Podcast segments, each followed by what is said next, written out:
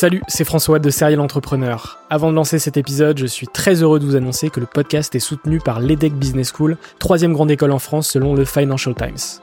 L'entrepreneuriat se démarre très souvent à l'école, et vous le savez, nombreux et nombreux sont les entrepreneurs qui ont créé leur premier projet pendant leurs études. L'ambition de l'EDEC, c'est de former ces étudiants entrepreneurs à avoir un impact positif sur le monde au travers de leurs projets. L'école a ainsi intégré l'impératif de responsabilité globale dans sa stratégie, tant au niveau de ses incubateurs que de ses cours et de ses initiatives académiques. Au sein de ses campus de Lille, Nice, Paris à Station F ou encore à Berkeley en Californie, elle accompagne les startups grâce à sa méthode unique d'entrepreneuriat Responsible Entrepreneurship by Design.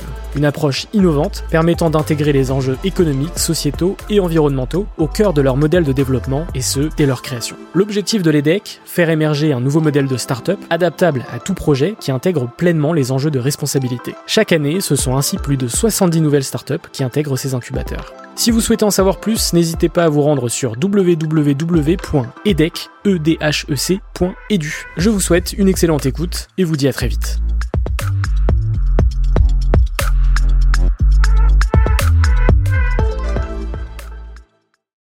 Bienvenue sur Serial Entrepreneur, le podcast des entrepreneurs.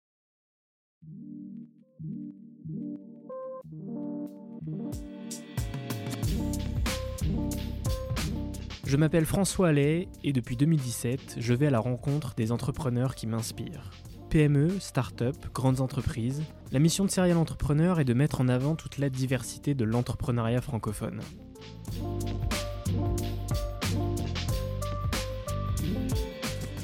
Aujourd'hui, je suis très heureux de vous retrouver pour un épisode rediffusion. Alors ce n'est pas n'importe quelle rediffusion, c'est l'un de mes épisodes préférés et j'avais très envie de vous le reproposer.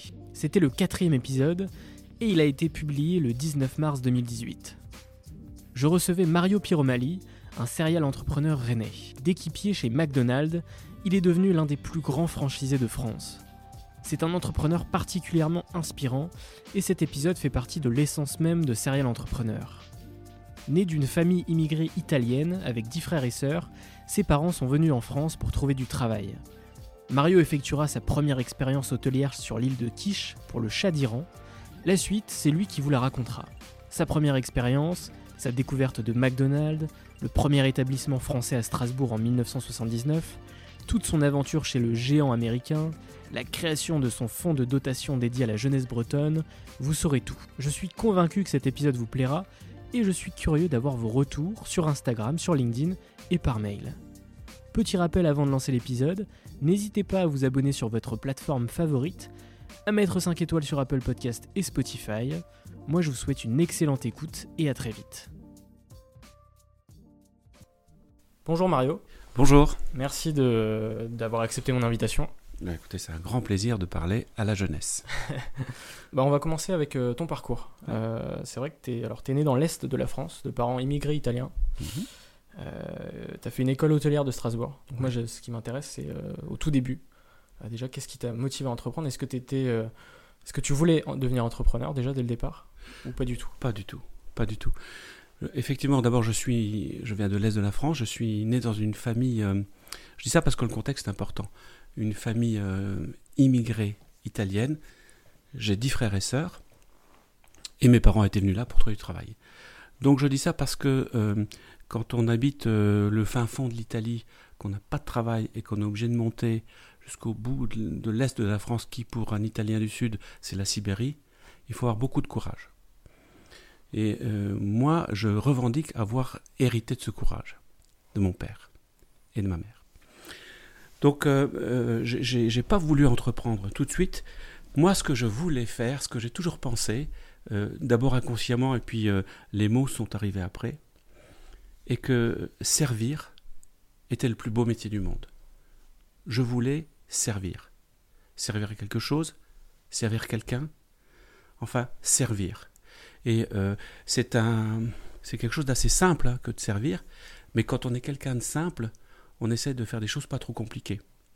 Euh, donc j'ai tout de suite été à l'école hôtelière à Strasbourg. C'était un établissement public. J'ai eu la chance de pouvoir euh, être accepté. J'ai fait un, BEP euh, hôtellerie-restauration avec option restaurant. Donc moi, ma spécialité, c'était de servir les gens. Tu as eu une première expérience après l'école hôtelière de 8 mois au service du chat d'Iran. Alors, une expérience quand même assez atypique. Comment ça s'est passé ah, Je vois que, que tu es très bien renseigné.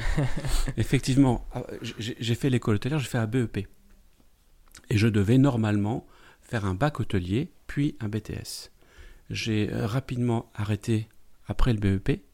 Non pas que je n'avais pas les capacités, même si j'étais un élève plutôt moyen, mais j'ai eu une offre par euh, un groupe d'hôtellerie-restauration qui devait s'occuper de mettre en place sur l'île de Kish, en Iran, un complexe hôtelier très haut de gamme pour les têtes couronnées. Ce complexe hôtelier se trouvait euh, euh, en Iran, et était euh, commandité par le Shah d'Iran. Ils ont été choisir quelques des cuisiniers dans certains hôtels, et, et puis ils ont été chercher des serveurs à l'école hôtelière de Strasbourg. Et j'ai fait partie de cinq personnes qui ont été sélectionnées pour partir en Iran. Donc j'ai immédiatement dit oui, et j'ai dit non aux études. Donc je suis parti en Iran pendant neuf mois exactement. Alors pourquoi neuf mois? Parce que après neuf mois, euh, la saison s'est arrêtée et puis euh, le chat s'est fait renverser. Donc ça n'a duré malheureusement ou heureusement, c'est selon, euh, euh, neuf mois, mais neuf mois assez extraordinaires dans ma jeune vie de, jeune travailleur. J'avais à peine 18 ans, euh, je connaissais rien au monde, euh, je partais euh, au soleil dans un pays complètement différent du nôtre aujourd'hui et je servais pratiquement tous les jours une tête couronnée. Et ça, je peux vous dire que c'est quelque chose qui, marque, hein, qui marque beaucoup.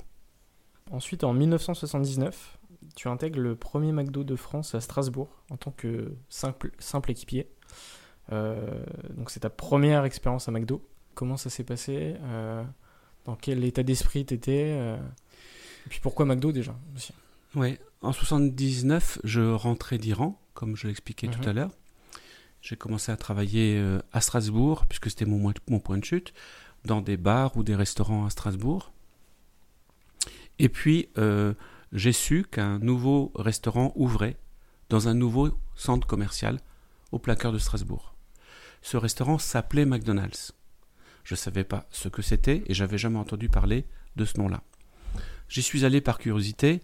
J'y ai trouvé là-bas un manager qui était avec moi en Iran, comme quoi la vie réserve quelquefois des surprises. Et ce manager me dit Qu'est-ce que tu fais? Arrête la restauration classique, postule donc chez nous.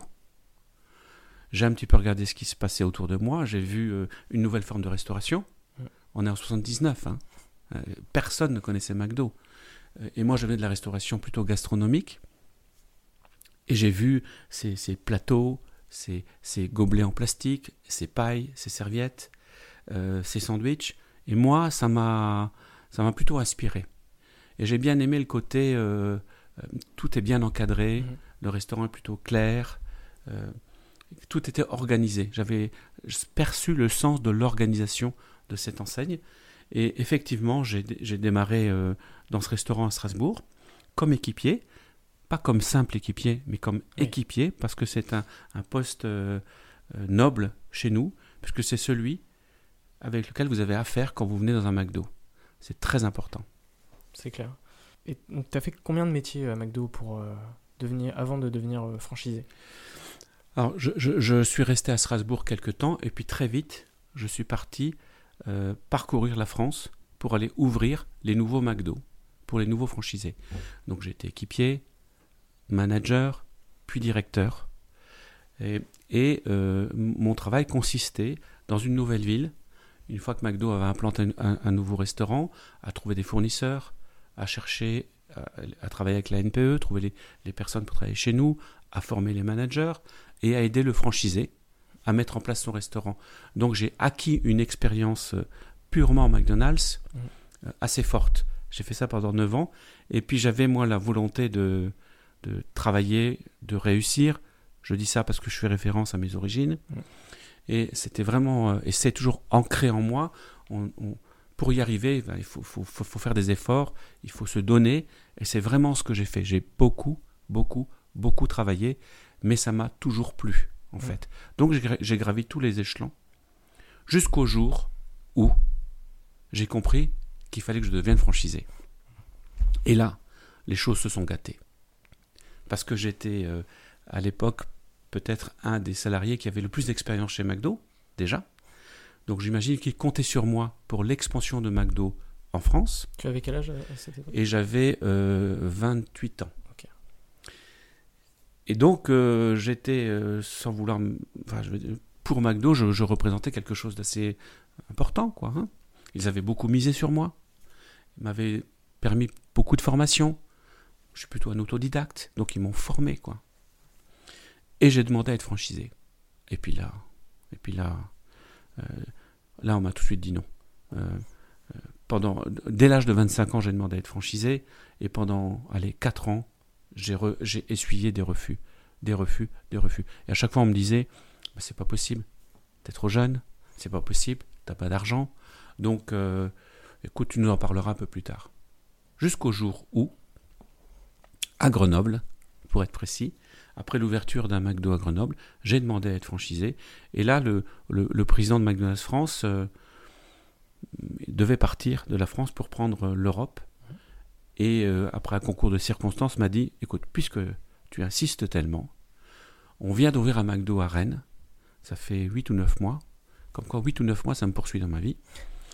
Euh, eh bien, euh, il marche pas. C'est le plus petit McDo en France.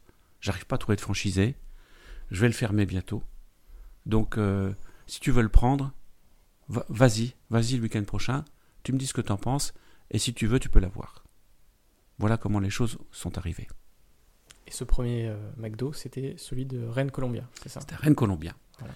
Je suis arrivé à, à Rennes, euh, je pense que c'était un- au mois de, de septembre ou octobre, quelque Mhm. chose co- comme ça, novembre peut-être. J'ai découvert l'aéroport, la ville de Rennes, et j'ai découvert ce nouveau McDo dans ce nouveau centre commercial. Columbia, Ouais. qui venait juste d'ouvrir, ce qui explique aussi pourquoi les commerces ne marchaient pas encore euh, vraiment bien. Mhm. Eh bien, quand, euh, quand euh, McDo voulait le fermer, moi, quand j'ai été là-bas, j'ai vu, j'ai regardé autour de moi, j'ai été sur la dalle du Colombier, j'ai levé les yeux, et pour moi, c'était la défense. Ça ne pouvait pas ne pas marcher. Donc, euh, j'ai tout de suite téléphoné euh, à ce fameux président, et je lui ai dit, écoute, moi, je suis preneur, je, je prends ce restaurant. Et euh, restait le problème de l'argent, parce que là, on parlait d'acheter un restaurant, Ouais. et avec ma paye de directeur, euh, je ne pouvais rien faire et j'avais pas de fortune personnelle. Donc ils ont été super sympas, vraiment super sympas. Ils m'ont permis de, de racheter le restaurant tout en me le louant Mhm. et en me disant tu as un an et demi pour l'acheter. Euh, non, tu as trois ans pour l'acheter, pardon. Et j'ai mis un an et demi pour l'acheter, Donc ça, c'était en 1988, c'est ça? Exactement. Ensuite, en une dizaine d'années après, en 2002, euh, donc il y a une joint venture, euh, une co-entreprise qui a été conclue entre McDonald's France et toi. Mhm. Qu'est-ce que c'est en fait C'est quoi la Je différence vois que tu es super et- me bon, bien renseigné, bravo. hein. Effectivement, de- d'abord de, 88 à d- 2004 exactement, pardonne-moi la précision, Mhm. euh, j'avais trois restos qui m'appartenaient à 100%. Et euh, il y avait d'autres McDo qui étaient ouverts euh, à Rennes, celui d'Alma, celui de Redon et celui de Clenay, ainsi que Fougères, de Fougères. Donc il y avait d'un côté des restaurants qui appartenaient à McDonald's France et de l'autre côté trois restaurants qui m'appartenaient. J'ai proposé à McDo de devenir leur joint venture, ça, veut dire leur partenaire, pour euh, que je rachète leur restaurant et qu'on les fusionne tous ensemble et qu'ils nous appartiennent et à McDo France et à moi à 50-50.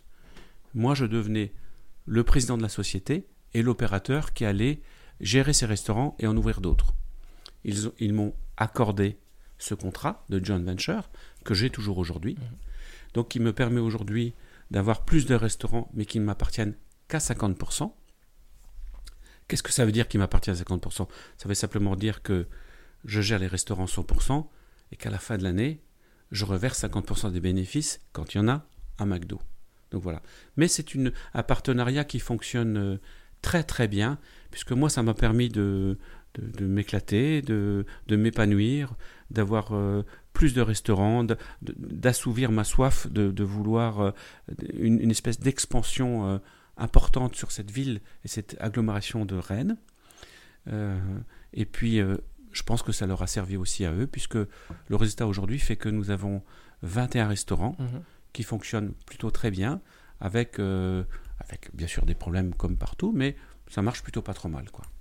Plus récemment, tu as, alors je sais plus en quelle année, mais tu as créé euh, Yahoo Bretagne. C'est un fonds de dotation pour la jeunesse. C'est permettre à des jeunes d'accéder à l'entrepreneuriat en les mettant en relation avec des che- chefs d'entreprise aguerris. Pourquoi tu as décidé de monter euh, Yahoo Bretagne? Tu sais, je reviens euh, à ma toute petite jeunesse, et si je regarde les choses avec une certaine lucidité, je pense que j'ai eu beaucoup de bol, quoi. Il y a eu beaucoup de travail, et j'ai eu du bol. Et puis j'ai eu aussi, sur mon parcours, des personnes, et particulièrement une entreprise, qui a cru en moi. Dans mon cas, c'était McDo.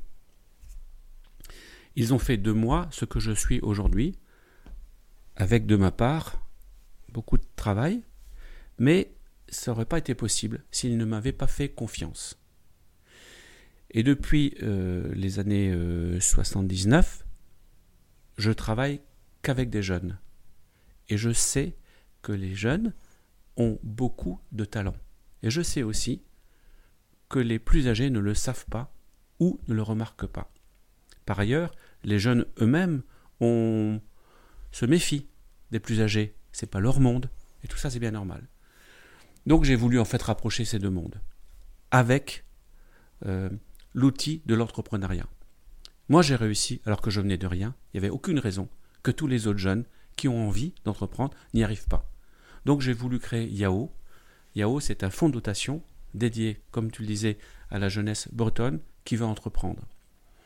En fait, j'ai voulu faire en sorte que tous les jeunes de moins de 30 ans, 35 ans, qui étaient euh, en Bretagne et qui ont un vrai projet d'entreprendre avec ou une entreprise de moins de 3 ans, puissent être accompagnés par un chef d'entreprise qui a les valeurs de Yahoo, c'est-à-dire vouloir généreusement, sincèrement, accompagner un jeune, se mettre à son niveau, parler sa langue, parce que quand on a 45 ans, on ne parle pas la même langue qu'un jeune de 22 ans, on n'a pas les mêmes euh, ambitions, donc il faut se mettre à ce niveau-là, et se souvenir qu'un jour, nous aussi, on a eu 22 ans. Et bien ces chefs d'entreprise qui ont réussi et qui ont ces valeurs-là, parrainent chacun un jeune, dans des domaines complètement différents. Les jeunes viennent avec des projets tous différents, beaucoup sur Internet, mais ça peut être aussi euh, un restaurant, un salon de thé, un magasin de fringues, ou euh, dans le service. Et euh, il se passe des trucs assez incroyables en fait dans, dans, dans. Je suis très fier de ça. Je suis vraiment très fier de ça parce que voilà quelque chose qui n'a aucune prétention, qui n'a, dans lequel on ne donne pas d'argent, mais qui a beaucoup de valeur. Valeur pour les jeunes et valeur pour les chefs d'entreprise. Puisque d'un côté, les jeunes, sont, on leur fait confiance, on leur tend la main, les plus âgés les accompagnent, le monde de l'entrepreneuriat les regarde et s'occupe d'eux, et puis des chefs d'entreprise reparlent avec des jeunes, se rendent compte que ça passe bien, apprennent beaucoup, et tout ça c'est extrêmement positif. Donc voilà, donc ils se voient euh, entre le chef d'entreprise et son jeune filleul quand ils veulent, une fois par mois, une fois par semaine, par mail, par rendez-vous, enfin ils font leur petite sauce à eux. Ça c'est un premier pan. Un deuxième pan, tous les jeunes ensemble se voient au moins une fois par mois que entre eux. C'est le café des filleuls. Ils parlent de, de problèmes qu'ils ont entre eux. Chacun pitch les uns pour les autres. De temps en temps, ils nous demandent de faire venir un expert sur un sujet, ce que nous faisons. Et puis, une fois tous les quatre mois, nous réunissons tous les jeunes et tous les chefs d'entreprise pour que ensemble ils puissent parler et enfin le jeune qui avec euh, un certain chef d'entreprise puisse en découvrir d'autres et parler de ses problèmes comme ça tranquillement euh, en, en, toute convivialité et vraiment sans chichi quoi. Euh, Yahoo ça marche bien parce qu'on ne se prend pas au sérieux parce que parce que c'est simple parce que c'est jeune. Donc c'est un peu du mentoring? Oui. Et euh, justement, en parlant de mentoring et des rencontres, est-ce que tu as eu des mentors? Est-ce qu'il y a eu des rencontres qui ont euh, marqué ta vie euh, d'entrepreneur? Alors moi, mon premier mentor, ça a été mes parents. Qui, qui faisaient quoi comme métier d'ailleurs? Alors mon père était mineur de fond. Ok. Hein? Donc euh, je pense qu'on peut avoir des mentors dans n'importe quel métier. Mm. Et ça, dépend comment on regarde la personne. Hein. Donc mon premier mentor, ça a été euh, mon père et mes, parents, ma mère aussi, puisque euh, élever 11 enfants, c'est pas simple. C'est un vrai travail, une vraie organisation. Et derrière, mes autres mentors, ça a été mes collègues de travail. Parce que, figure-toi, que dans la vie, les mentors sont ceux qui vous apportent quelque chose de positif, mais aussi, je dis ça parce que j'y crois très fort, ceux qui se comportent pas bien. Et moi, j'ai observé les deux.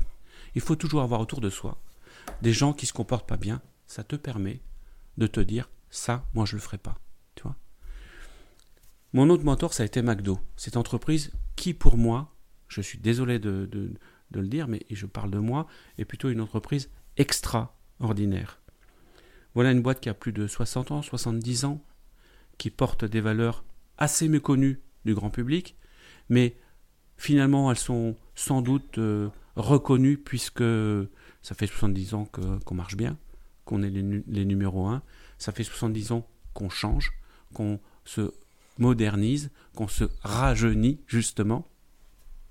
Donc pour moi ça a été un mentor. Et puis après, en arrivant sur Rennes, j'ai trouvé des chefs d'entreprise euh, euh, qui m'ont inspiré.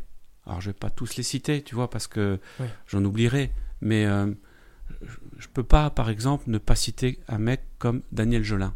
Mhm. Daniel Jolin, c'est un chef d'entreprise de département qui vendait des photocopieurs, qui a réussi, qui est devenu le président de Konica Minolta, et puis qui maintenant, je crois, est à la retraite. Enfin, il dit qu'il est à la retraite, mais il n'y est toujours pas. Et entre les deux, il a fait beaucoup d'immobilier. Eh bien voilà cet homme qui a réussi, qui n'a pas besoin de travailler, qui continue à faire des actions pour le territoire. Il rend au territoire. Il a fait le marathon vert et plein d'autres trucs comme ça. Ça, moi, ça me marque. Voilà quelqu'un qui réussit, qui n'a besoin de rien et qui veut continuer à rendre au territoire. Moi, ça, m'émeut et ça m'inspire.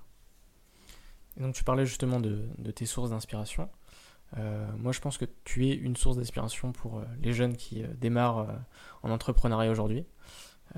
quel conseil donnerais-tu à un, jeune qui veut se lancer ou qui justement hésiterait à se lancer? Dans l'entrepreneuriat De croire en soi, d'abord. De, de, croire en soi, mais pas bêtement. C'est pas parce qu'on croit en soi que tout est permis. Il faut pouvoir se regarder. Alors, tu sais, ne, ne et ne prenez pas ça comme quelque chose de, spirituel. Mais il faut qu'on soit capable de sortir presque de son corps et de se regarder agir. Il faut s'écouter parler. Il faut s'auto-corriger. Si on est capable de faire ça, et on est capable à 18 ans, à 20 ans, eh on est capable d'aller loin, parce qu'on s'auto-maîtrise. Puis après, il faut être capable de s'adapter. Tout est possible dans la vie, même le meilleur. Et ce qui est vrai aujourd'hui ne l'est peut-être plus demain. Ben, il faut être prêt à ça. Donc l'adaptabilité est extrêmement importante. Et puis il y a une force extraordinaire que je conseille à tout le monde, c'est la persévérance. Ne pas être persévérant, c'est baisser les bras, et baisser les bras, ce n'est pas avancer.